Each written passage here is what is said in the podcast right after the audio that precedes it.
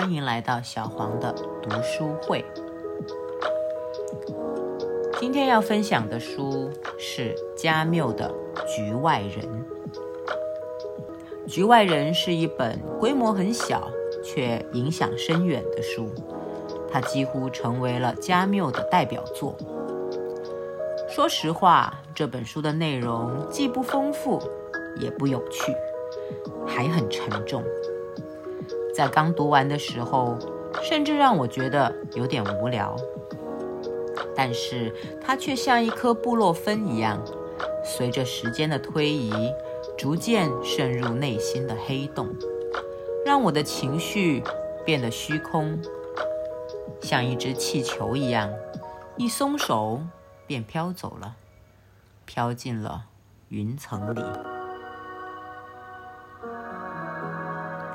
今天会分享两个章节。第一部，第五章。雷蒙往办公室给我打电话，说他有个朋友曾经听他说起过我。要邀请我到阿尔及尔附近的海滨木屋去过星期天。我回答说很愿意去，但我已经和女朋友约好一起过。雷蒙立即说他那位朋友也请我的女友去，因为那位朋友的妻子一定很高兴在一堆男人中有个女伴。我本想立刻把电话挂掉。原因是我知道老板不喜欢有人从城里给我们这些雇员打电话。雷蒙要我等一等，他说他本来可以在晚上向我转达那位朋友的邀请，但他有别的事要提前告诉我。他今天一直被一帮阿拉伯人盯梢，那帮人中有一个就是他那前姘头的兄弟。你今晚回家的时候，如果发现这帮人在我们住处附近活动，你一定要告诉我一声。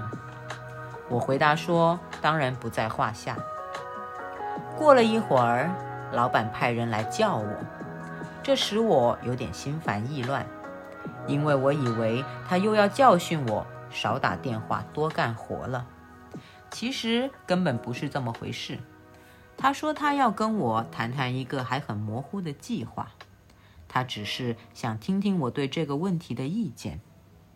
他计划在巴黎设一个办事处，负责市场业务，直接与那些大公司做生意。他想知道我是否愿意被派往那儿去工作。这份差事可以使我在巴黎生活，每年还可以去旅行。你正年轻，我觉得这样的生活你会喜欢的。我回答说：“的确如此，不过对我来说实在是可有可无。”于是他就问我是否不大愿意改变生活。我说：“人们永远也无法改变生活，什么样的生活都差不多，而我在这里的生活并不使我厌烦。”老板显得有些扫兴。他说：“我经常是答非所问，而且缺乏雄心大志，这对做生意是糟糕的。”他说完，我又回去工作了。我本想不扫他的兴，但我实在看不出有什么理由要改变我的生活。仔细想来，我还算不上是一个不幸者。当我念大学的时候，有过不少这类雄心大志，但当我辍学之后，很快就懂得了，这一切实际上并不重要。晚上，玛丽来找我，问我是否愿意和她结婚。我说结不结婚都行，如果她要，我们就结。她又问我是否爱她，我像上次那样回答了她。说这个问题毫无意义，但是可以肯定我并不爱他。那你为什么要娶我？他反问。我给他解释说这无关紧要。如果他希望结婚，那我们就结。再说是他要跟我结婚的，我不过说了一声同意。他认为结婚是件大事。我回答说：“不。”他沉默了一会儿，无言地看着我，然后又说：“他只不过想搞清楚，如果这个建议是来自另外一个女人，而我跟他的关系与我跟玛丽的关系同属于一个性质，那我会不会接受？”我说：“当然会。”于是他心想自己是不是爱我，而我呢，对此又一无所知。他又沉默了一会儿之后，低声咕哝说：“我真是个怪人，他正是因为这点才爱我的。但将来有一天，也许会由于同样的原因而讨厌我。”我没有吭声，我也无话要补充。他见此，就笑着挽着我的胳膊，说他愿意和我结婚。我回答说：“他什么时候愿意？”我们就什么时候结？这时，我和他谈起了老板的建议。玛丽说她很愿意去见识见识巴黎。我告诉她，我曾经在那里住过一段时间。她就问巴黎怎么样。我对她说，很脏，有不少鸽子，有些黑乎乎的院子，人们有白色的皮肤。后来我们出去走了走。逛了全城几条大街，街上的女人都很漂亮。我问玛丽，她是否注意到了？她说注意到了，还说由此她对我有所了解了。此后片刻，我们两人都一言不发，但我还是想要和他在一起。我对他说，我们可以到塞莱斯特那儿去吃晚饭。他说想去，但他有事。于是，在我住处的附近，我对他道了再见。他看着我说：“你就不想知道我有什么事吗？”我倒很想知道，但我没想去问他。对此，他显出要责怪我的样子。见我有点尴尬，他又笑了起来，把身子往我面前一靠，给了我一个吻。我在塞莱斯特的饭馆吃晚饭，在我已经吃起来之后，走进来一个怪怪的小个子女人。她问我可不可以坐在我的桌旁。当然可以。她的动作急促而不连贯，两眼炯炯有光，小小的面孔像圆圆的苹果。他脱下夹克衫，坐了下来，匆匆地看了菜谱。他招呼塞莱斯特过来，立刻点了他要的菜，语气干脆而又急促。在等主菜前的小吃时，他打开手提包，取出一小块纸片与一支铅笔，提前结算出费用，然后又从钱包掏出这笔钱，再加上小费，分文不差，全数放在面前。这时。主菜前的小吃端上来了，他狼吞虎咽，很快就一扫而光。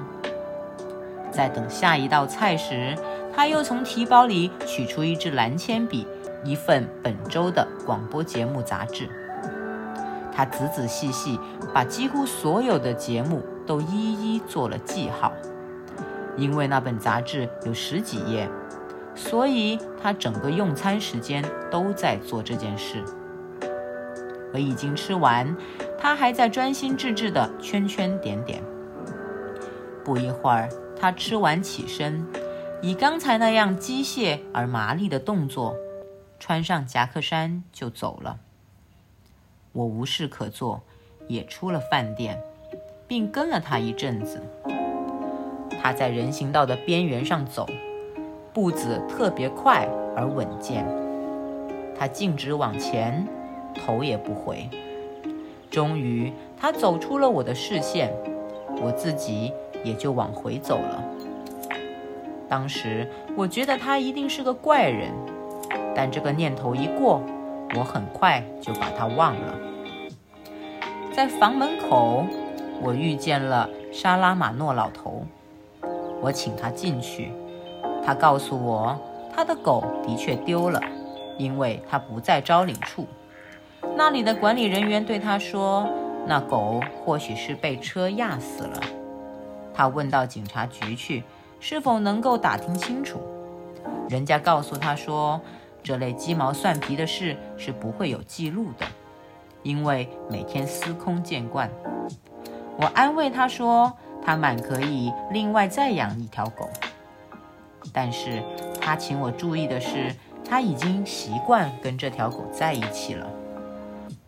他这话倒也言之有理。我蹲在床上，沙拉马诺坐在桌子前的一把椅子上，他面对着我，双手搁在膝盖上。他戴着他那顶旧毡帽，发黄的小胡子下，嘴巴在咕哝，语不成句。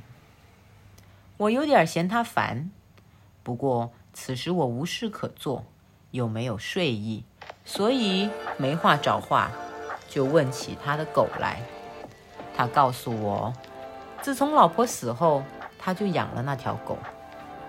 他结婚相当晚，年轻时他一直想要弄戏剧，所以在军队里的时候，他是歌舞团的演员。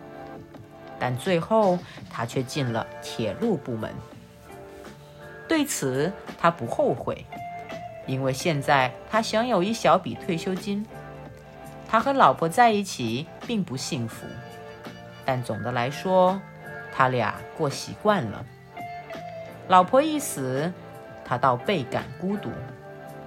于是，他便向同事要了一条狗。那时他还很小。因为狗比人的寿命短，所以他们就一同老了。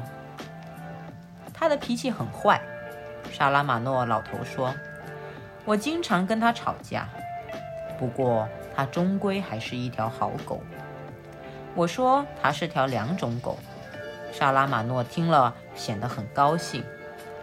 您还没有在他生病之前见过他呢，他那身毛可真漂亮。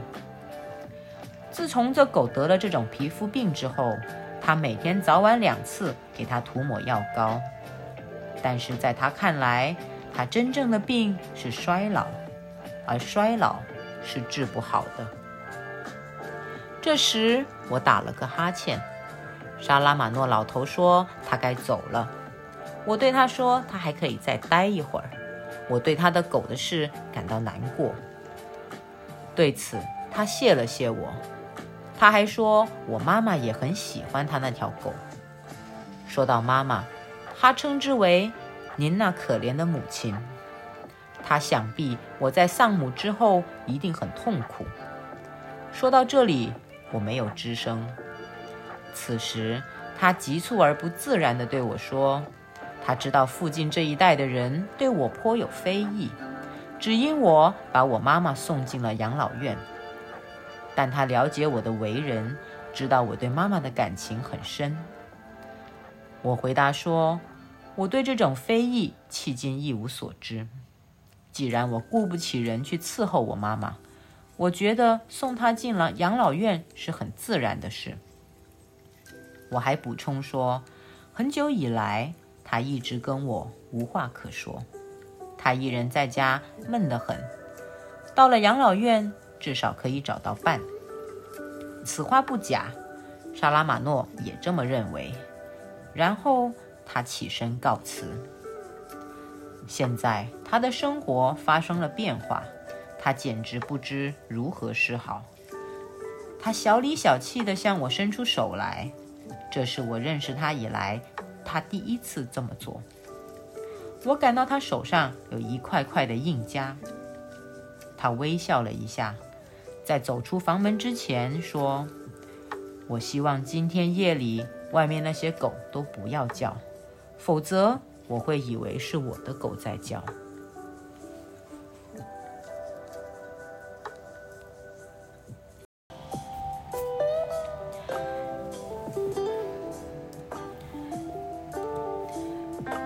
第二部，第四章。即使是坐在被告席上。听那么多人谈论自己，也不失为一件有意思的事。在检察官与我的律师进行辩论时，我可以说，双方对我的谈论的确很多，也许谈论我比谈论我的罪行更多。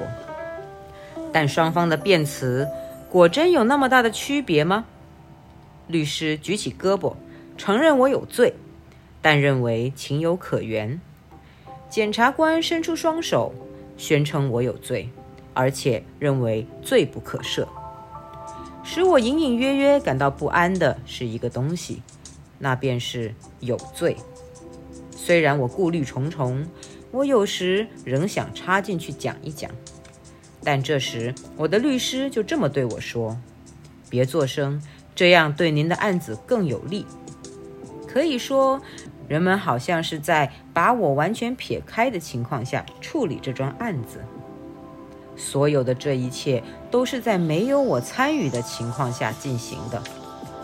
我的命运由他们决定，而根本不征求我的意见。时不时，我真想打断大家的话，这样说：归根到底，究竟谁是被告？被告才是至关重要的。我本人有话要说，但经过考虑，我又没有什么要说的了。而且我应该承认，一个人对大家感兴趣的问题也不可能关注那么久。例如，对检察官的控词，我很快就感到厌烦了。只有其中那些与整体无关的只言片语、手势动作、滔滔不绝讲话，才使我感到惊讶，或者引起我的兴趣。如果我没有理解错的话，他基本的思想是认定我杀人纯系出自预谋，至少他力图证明这一点。正如他本人所说：“先生们，我将进行论证，进行双重的论证。首先是举出光天化日之下犯罪的事实，然后是揭示出我所看到的这个罪犯心理中的蛛丝马迹。”他概述了妈妈死后一连串的事实，隶属了我的冷漠，我对妈妈岁数的无知，我第二天与女人去游泳，去看费尔南德的片子，与玛丽回家上床。我开始没有搞清楚他的所指，因为他老是说什么他的情妇，他的情妇，而在我看来，其实很简单，就是玛丽。接着。他又谈雷蒙事件的过程，我发现他观察事物的方式不够清晰明了。他说的话还算合情合理。我先是与雷蒙合谋写信，把他的情妇诱骗出来，让这个道德有问题的男人去作践他。后来我又在海滩上向雷蒙的仇人进行挑衅。雷蒙受伤之后，我向他要来了手枪。我为了使用武器，又独自回到海滩。我按自己的预谋打死了那位阿拉伯人。我又等了一会儿，为了确保事情彻底的解决，又开了四枪。沉着、稳定，在某种程度上是经过深思熟虑的，又开了四枪。先生们，事情就是这样。检察官说。我给你们复述出全部的事实发展线索，说明此人完全是在神志清晰的状态中杀了人。我要强调这一点，因为这不是一桩普通的杀人案，不是一个未经思考，不是一个当时条件情有可原，不是一个值得诸位考虑不妨减刑的罪行。先生们，此人。犯罪的此人是很聪明的，你们听他说过话没有？他善于应对，他很清楚每个字的分量。我们不能说他行动的时候不知他是在干什么。我听着他侃侃而谈，听见了他说我这个人很聪明，但我难以理解为什么一个普通人身上的优点。到了罪犯身上，就成了他十恶不赦的罪状。至少，他这种说法使我感到很惊诧。于是，我不去听检察官的长篇大论了。直到过了一会儿，我又听见他这样说：“难道此人表示过一次悔恨吗？从来没有。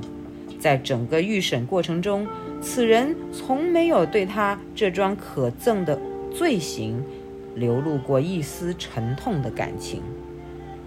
说到这里，他向我转过身来，用手指着我，继续对我大加讨伐，真弄得我有些莫名其妙。当然，我不能不承认他说的有根有据。我对开枪杀人的行为的确一直并不怎么悔恨，但他那么慷慨激昂，却使我感到奇怪。我真想亲切的，甚至带着友情的向他解释，我从来没有对某件事真正悔恨过。我总是为将要到来的事，为今天或明天的事忙忙碌碌，操心劳神。但是。在我目前这种处境下，我当然不能以这种口吻对任何人说话。我没有权利对人表示友情，没有权利抱有善良的愿望。想到这里，我又试图去倾听检察官的演说，因为他开始评说我的灵魂了。他说他一直在研究我的灵魂，结果发现其中空无一物。他说：“我实际上没有灵魂，没有丝毫人性，没有任何一条在人类灵魂中占神圣地位的道德原则。所有这些都与我格格不入。”他补充道：“当然，我们也不能因此而谴责他。他既然不能获得这些品德，我们也就不能怪他没有。但是。”我们现在是在法庭上，宽容可能产生的消极作用应该予以杜绝，而代之以正义的积极作用。这样做并不那么容易，但是更为高尚。特别是在今天，我们在此人身上所看到的如此大的灵魂黑洞，正在变成整个社会有可能陷进去的深渊，就更有必要这样做。这时，他又说起了我对妈妈的态度。他把在辩论时说过的话又重复了一遍，但说这事的话要比说我杀人罪的话多得多，而且滔滔不绝，不厌其烦，最后使得我听而不闻，只感觉到这天早晨的天气热得厉害。至少直到检察官停了一下的时候。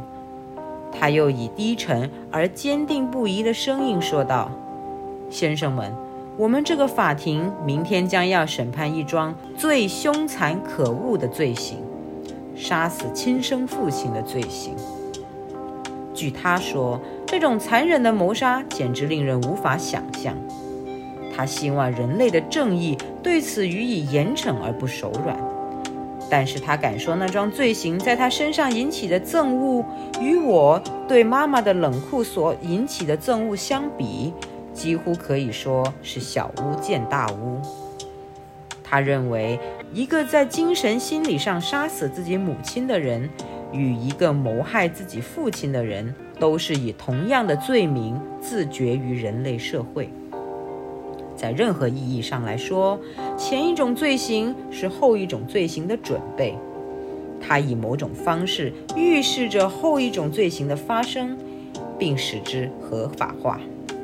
他提高声调继续说：“先生们，我坚信，如果我说坐在这张椅子上的人与本法庭明天将要审判的谋杀案同样罪不可赦，你们绝不会认为我这个想法过于鲁莽。”他应受到相应的处罚。说到这里，检察官擦了擦因汗水闪闪发光的脸，他最后说：“他的职责是痛苦的，但他要坚决地去完成。”他宣称：“既然我连这个社会的基本法则都不承认，当然已与这个社会一刀两断。”既然我对人类良心的基本反应麻木不仁，当然不能对他再有所指望。他说：“我现在向你们要求取下此人的脑袋，在提出这个要求时，我的心情是轻快的，因为在我从事已久的职业生涯中，如果我有时也偶尔提出了处以极刑的要求的话，我从未像今天这样感到我艰巨的职责得到了补偿，达到了平衡，并通明透亮。因为我的判断是遵循着某种上天的不可抗拒的意志，是出自对这张面孔的憎恶。在这张面孔上，我除了看见有残忍外，别无任何其他的东西。检察官坐下来之后，大厅里寂静无声。我因为闷热而惊愕而头昏脑胀。庭长咳了两声，清清嗓子，用很低的声音问我有没有话要说。我站了起来，由于我憋了好久，急着要说，说起来就有点没头没脑。我说我并没有打死那个阿拉伯人的意图。庭长回答说这是肯定的，又说到目前为止他还没有搞清楚我为自己辩论的要领。希望在听取我律师的辩护词之前，我先说清楚导致我杀人的动因。我说的很急，有点语无伦次，自己也意识到有些可笑。我说那是因为太阳起了作用。大厅里发出了笑声。我的律师耸了耸肩膀，庭长就让他发言了，但他说时间不早了。他的发言需要好几个钟头，他要求推迟到下午再讲。法庭同意了。下午，巨大的电扇不断地搅和着大厅里浑浊的空气，陪审员们手里五颜六色的小扇子全朝着一个方向扇动。我觉得我的律师的辩护词大概会讲个没完没了。有一阵子，我是注意听了。因为他这样说，的确，我杀了人。接着，他又继续用这种语气讲下去。每次谈到我这个被告时，他都自称我。我感到很奇怪，就弯下身子去问法警这是为什么。法警要我别出声。过了一会儿，他说：“所有的律师都是用这个法子。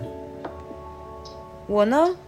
我认为这仍然是把我这个人排斥出审判过程，把我化成一个零，又以某种方式由他取代了我。不过，我觉得我已经离这个法庭很远了，而且我还觉得自己的律师很可笑。他很快就以阿拉伯人的挑衅为由替我辩护，然后他也大谈起我的灵魂。但我觉得他的辩才远远不如刚刚那位检察官。他这样说：“我本人，我也研究过被告的灵魂，我发现了一些东西，而且我可以说这些东西是一目了然的。”他说：“他看到我是一个正经人，一个循规蹈矩的职员，不知疲倦，忠于职守，得到大家的喜爱。”对他人的痛苦富有同情心，在他看来，我是一个模范儿子，尽了最大的努力供养母亲。最后，由于希望老太太得到我能力难以提供的舒适生活，才把她送进了养老院。他又补充说：“先生们，我很奇怪，有关人士竟对养老院议论纷纷，大加贬损。”说到底，如果要证明养老院这种设施的用处与伟大，只需指出这些机构全由国家津贴的就行了。不过他没有谈到葬礼问题，我觉得这是他辩护词的一个漏洞。由于这些长篇大论，由于人们一小时又一小时、一天又一天没完没了地评论我的灵魂，我似乎觉得。所有这一切都变成了一片无颜无色的水，在他面前，我感到晕头转向。最后，我只记得，正当我的律师要继续发言时，一个卖冰的小贩吹响了喇叭，声音从街上穿过一个个大厅与法庭，传到了我的耳边。对过去生活的种种回忆突然涌入我的脑海。那生活已经不属于我了，但我从那里却曾得到我最可怜、最难以忘怀的快乐，如夏天的气味，我所热爱的街区，傍晚时的天空，玛丽的笑声与裙子。我觉得来到法庭上所做的一切都毫无用处，这使我心里堵得难受，只想让他们赶紧结束。我好回到牢房里去睡大觉，所以我的律师最后大声嚷嚷时，我几乎没有听见。他说，陪审员们是不会把一个因一时糊涂而失足劳动者送上死路的。他要求对我已犯下的罪行予以减刑，因为对我最实在的惩罚就是让我终身悔恨。法庭结束辩论，我的律师精疲力尽地坐下。但他的同事都走过来跟他握手，我听他们说，棒极了。其中一个人甚至拉我来帮腔：“嘿，怎么样？”我表示同意，但我的恭维言不由衷，因为我实在太累了。外面天色已晚，也不那么炎热了。我听见从街上传来的那些声音。可以想象，已经有了傍晚时分的凉爽。大厅里的人都在那里等着。其实，大家所等的事情只关系我一个人。我看了看整个大厅，情形与头一天完全一样。这使我想起了，在整个审讯过程中，我都没有用眼光去搜索玛丽。我并没有忘记他。而是因为我要应付的事情太多了。这时，我看见他坐在那里，他向我做了个小小的手势，仿佛在说：“总算完了。”我看见他那略显忧伤的脸上泛出一丝笑容，但我感到自己的心已经对外封闭，甚至无法回答他的微笑。全体法官又回来了。庭长向陪审团很快地念了一连串的问题。等陪审团走出大厅，我也被带到我原来在里面等候的那个小房间。我的律师也来了，他滔滔不绝，认为一切顺利，我只需坐几年牢或者服几年苦役即可完事。我问他，如果判决严厉的话，我是否有上诉的机会？他说没有。他的策略是，当事人放弃提出意见，以免引起陪审团的反感。他向我解释说，不能无缘无故就不服判决提出上诉。我同意了他的意见。其实，冷静地加以思考，这也是自然而然的事情。否则，要耗费的公文就会太多了。我们等了很久，我想大概有三刻钟。最后又响起了铃声，我的律师先走了。走时，他对我说：“庭长要宣读对双方辩论的评语了。待一会儿宣读判词的时候，会让您进去的。”我听见一阵门响，一些人在楼梯上跑过。接着，我听见大厅里有一个低沉的声音在读什么。铃声又一次响起。门开了，我一出现，大厅里就鸦雀无声，真是一片死寂。我没有朝玛丽那边看，我已经没有时间去看了，因为庭长用一种奇怪的方式向我宣布，要将以法兰西人民的名义，在一个广场上将我斩首示众。这时。我才觉得自己弄明白了审讯过程中我在所有听众脸上看到的表情意味着什么。我确信那就是另眼相看。法警对我很温和了。律师把他的手放在我的手上。我这时什么都不想了。庭长问我是不是有话要说。我考虑了一下，说了声没有。然后我就立刻被带出了法庭。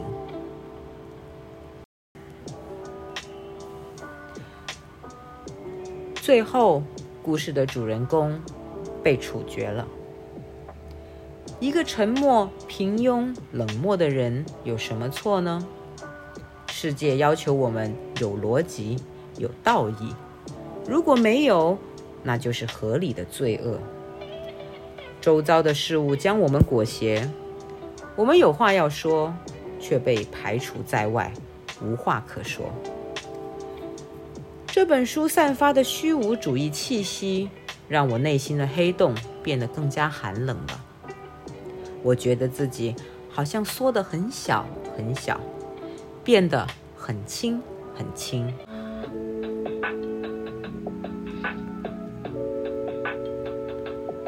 我想起了那个局外人，那个局外人的爱是一件皇帝的新衣，罩着空洞的灵魂，用他人廉价的奉承与吹捧填满自己，模仿某种生活方式。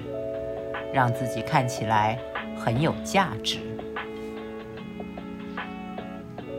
好了，今天的分享就到这里了，希望你喜欢这一本书吧。